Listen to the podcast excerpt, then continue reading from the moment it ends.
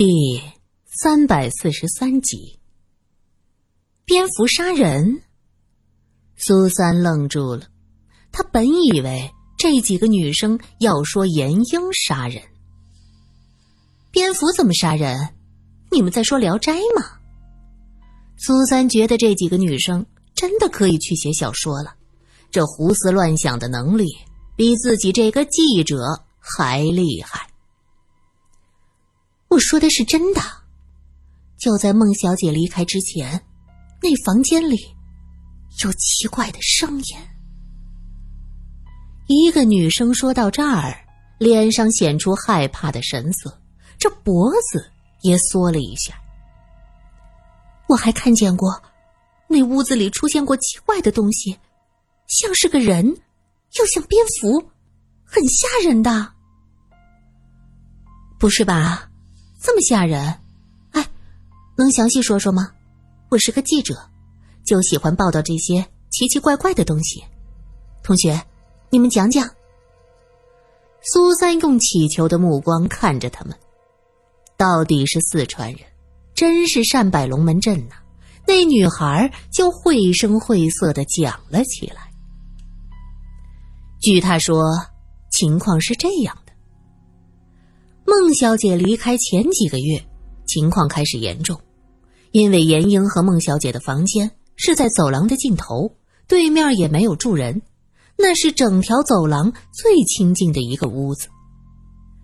有一回，她半夜闹肚子，跑卫生间，当时已经凌晨一点多了，走廊里很安静，她没有打手电，就只是借着走廊楼梯口的灯光，看着周围一片的黑暗。他很害怕，就急匆匆的向着卫生间跑过去。可就在这时，他听到了一种奇怪的声音，像是有人在喊叫。那声音很粗，很哑，像是男子的声音。他吓坏了，他也忘记到卫生间的目的。他靠着卫生间的门站着，仔仔细细的观察四周。过了一会儿。借着楼梯口的月光，他看见最尽头的房间有一个奇怪的影子，像是一只蝙蝠。我能确定，我当时看到的就是一只蝙蝠，像是有翅膀，忽闪着走路。我太害怕了，我看不清那个蝙蝠的脸。当时周围很黑，就只有楼道口那一丁点光亮。别的全都看不清楚。接着我看到那蝙蝠又往前走了几步，打开另一个房间的门就进去。哎，你们说说，如果那个不是蝙蝠是人，那他怎么能进得去的？之前听到了什么声音？是什么样的？呻吟。苏三这么说完，几个女生的脸都红了，那个讲述的女生脸更红。他看着苏三，又看看别的女生，轻轻点头。嗯，好像是有点像。后来那个蝙蝠进去，那奇怪的声音又响了几声，不过这一次是女人的声音。难道说那蝙蝠让人做春梦？哎呀，我都说了些什么呀？苏三欣喜异常，这说明自己和严英昨晚的分析不错。箱子里的东西正是角色扮演的道具。这个女生看到的黑色蝙蝠，其实是穿着黑纱裙的人。这样一来，一切都能对得上了。可是这女孩说，那蝙蝠又进了别的房间，这又是怎么回事呢？那个蝙蝠一样的东西，就是从我现在住的房间出来的，又进了别的房间。那那间房间的人，你认识吗？当然，只是那房现在空了，原来住着的两个女生莫名其妙的休学了，学校也没有说到底发生了什么事儿。哎，你想想呀，一定是那个蝙蝠搞的鬼。我听说那俩女生在家都神经错乱了，一定是叫这蝙蝠吸走了精气。苏三向几个女生道谢。连忙洗漱完毕，就匆匆的往回走。走出门，他的手摸到口袋里罗隐留下的那张纸，上面写着一个电话号码。他说：“用这个号，很快就能找到的。”想到这儿，苏三匆匆打开门，将盆子放在门前，就跑了。哎，你不吃饭呐？不吃了，先打个电话。苏三急步下楼，敲了敲一楼值班室的门，没人应。他轻轻的推开，屋子是空的，林小姐不在。苏三又喊了几声，这才轻手轻脚的走到电话机间。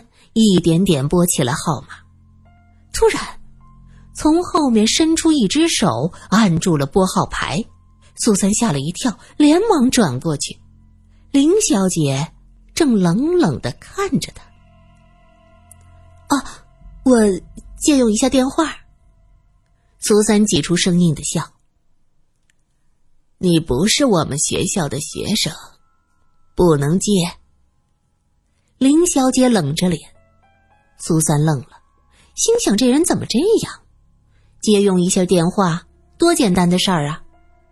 虽然对这个女人厌恶到了极点，可苏三还是继续微笑。我就打个电话，要不我给钱行吗？不行。林小姐斩钉截铁，一把将话筒从苏三的手里抽走。苏三生气了：“哎，你这个人！”我都说了给钱，这还不行吗？不行。那我来打。我是学院的人，这总可以吧，林小姐？我能用电话吗？是严英。苏三像是看见了救星，这个林小姐说话呀，硬邦邦的，她真是不能忍。林小姐看到严英，冷冷的笑了一下。严小姐，这人呐，要有自知之明，别多管闲事。严英背着手靠门站着，我就借个电话，这算是多管闲事吗？他说到这儿，突然往前探着身子，神秘兮兮的问：“哎，还有件事儿，我想问问林小姐，这里是女生宿舍。”林小姐有没有因为某些人生得风流倜傥，就让他随便进出，甚至在这儿过夜呀？林小姐听到这话，微微的眯起了眼睛，像是一只被威胁到的猫。你这话什么意思？说我放男人进来？开什么玩笑？这可是女生宿舍。严英伸手。将一个短皮带递到他面前。这个，你认识吗，林小姐？苏三急忙说：“英子，这是证物，要交到警局的。你怎么拿到这儿来了？”这里，苏苏，你猜猜，我在这儿发现了什么？严英指着皮带扣的一处，得意洋洋的说：“哼，瞧瞧。”这里有黑色的细毛，这个长度，这么柔软的感觉，跟你养的那只黑猫是一样的。林小姐哈哈大笑，哼，我当你发现了什么呢？不就是一点猫毛吗？这猫啊，到处乱窜，谁知道去了哪儿？那柜子那儿留下点猫毛。有什么可大惊小怪的？哎，这就奇怪了。你怎么知道这东西是在柜子那儿找到的呢？苏三在一边悠悠的问着。哼，各个房间的布置都差不多，能放东西的当然是柜子。不过我这是猜的。林小姐回答的滴水不漏。那你这猜测还真准。苏三示意严英：“帮我打个电话吧，我那个朋友和警察局关系很好，我想让他来一趟。”苏三这话说的也是故意的，一边说，他一边观察林小姐的神色。只见这女人满脸冰霜，完全看不出什么表情。苏三有些气馁，这两起案子实在是太诡异了。苏三整个人都有些懵，像是在伸手不见五指的黑夜中摸索着，完全看不清前面的道路。严英从林小姐手里一把抢过电话，还哼了一声。林小姐转过身子，缓缓的往外走。苏三将写着号码的纸条塞给严英，严英拿起电话拨了几个号码，很快电话通了。严英说道：“我找罗先生，请稍等。”过了一会儿，罗隐的声音响起，苏三急忙从严英手里拿过电话，又回手指指门前，示意严英到门那儿守着。严英故意哼了一声，大声说。哎呀，就是怕我听到你们的情话，真是情意绵绵耶！好了好了，我离你远点省得你说我偷听。说着走到门前，装作不听苏三讲电话的样子，眼神却扫过门外，看看有没有人在偷听。苏三松了口气，心想：果然是当年和自己最合拍的人，完全明白自己的意思。苏三低声将大致的情况说了一下。就是这样，我和严英怀疑那些行头是有人用来做什么奇怪的事儿。还有，刚才听一个女生讲了一些奇怪的事儿，你快过来吧。苏三放下电话，长长的出了口气。就在这时，门前传来严英的声音：“这就打完了，你急什么呀？不就是接个电话吗？”他又不是我们学校的学生。林小姐牢牢抓住这一条，严英不理他，拉着苏三就走。林小姐却小跑几步，抓着苏三的胳膊：“别多管闲事，你管不了这么多。”苏三回头看过去，只见他平时宛若冰霜的脸上，竟有着几丝焦虑。苏三柔声问。林小姐，你是管理员，你一定知道一些什么吧？为什么要瞒着？这皮带你是知道的，对吧？你很清楚那间房间发生了什么事儿？捆绑、黑色纱裙、皮鞭，这些都是谁用过的？你很清楚。你说实话吧。现在有人死了。林小姐猛地摇头，我不知道。总之，你们不要管。否则，否则，他说到这儿，木然空洞的眸子忽然闪动着惊恐的神色。严英鄙夷的撇撇嘴：“否则怎么样？把我们杀了？不，不单单是杀了，可能会像康先生，被剁去手脚、砍下脑袋。他们什么事儿都做得出来呀。他们是谁？”苏三追问，林小姐正要说什么，就听到有人大叫：“这一大早上，说什么呢？”严英惊喜的转过身：“郑良，怎么这么早你就来了？”来的人是严英的男朋友方正良。方正良看看林小姐，又看看严英，他突然一把握着严英的手就往外拉，严英吓了一跳。郑良，你做什么？苏三也觉得奇怪，担心严英吃亏，急忙跟着走出来。他一直管理女生宿舍。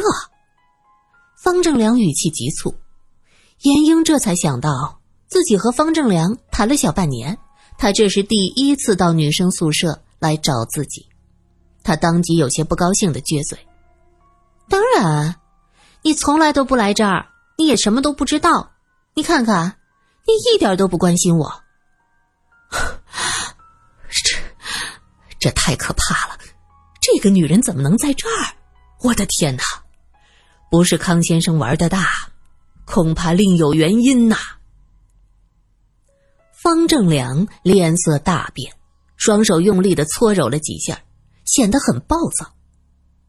苏三愣住了，方正良这话什么意思？林小姐是很不讨喜，但也不可能第一次见面就让一个人烦躁成这样吧？正良，你一直都在说康先生玩的大，昨儿晚上我才知道，他可真够变态的。哎，你猜猜，我们在我那房间找到什么了？哎，真是知人知面不知心呐！我过去都没有发现。孟小姐是那么放荡的，你们找到什么了？方正良何止脸色变了，连声音都变了。他拉着严英的手上下打量，怎么样？你没事吧？我告诉你，那个房间不能住了。不不不，这一栋楼都不能住了，搬出去，快搬出去！要是没地方，先搬到我那儿。严英脸一红：“ 你在说什么呀？我在这住的好好的，又不用花钱，我为什么要搬呢？再说了，去你那儿瓜田李下更说不清了。”还挥手轻轻打了方正良的肩膀一下。哟，这娇羞的动作，这娇羞的表情，苏三不知不觉的咧咧嘴，这牙都快酸掉了。你们在房间里找到什么了？是不是人皮、骨头什么的？方正良根本就不为严英的温柔攻势所动，苏三则问道：“方先生，你的想法好奇怪呀，怎么会想到这些？我们只是找到了这个，喏，你看，这种短皮带，还有纱裙、蜡烛什么的。”方正良这才松了口气，如释重负。严英也觉得不对，他怕是知道些什么，于是盯着他的眼睛不放。喂，你要我搬出来是什么意思？怎么你见到林小姐反应这么大？你过去见过她吗？这到底怎么回事？哎，这地方出了这么多古怪的事儿，你就别再瞒我了。这到底怎么回事儿啊？方正良拉着严英往旁边的花园走，苏三拎着那根短皮带紧紧的跟上。走进小树林，方正良这才低声的说道：“你们知道林小姐是什么人吗？”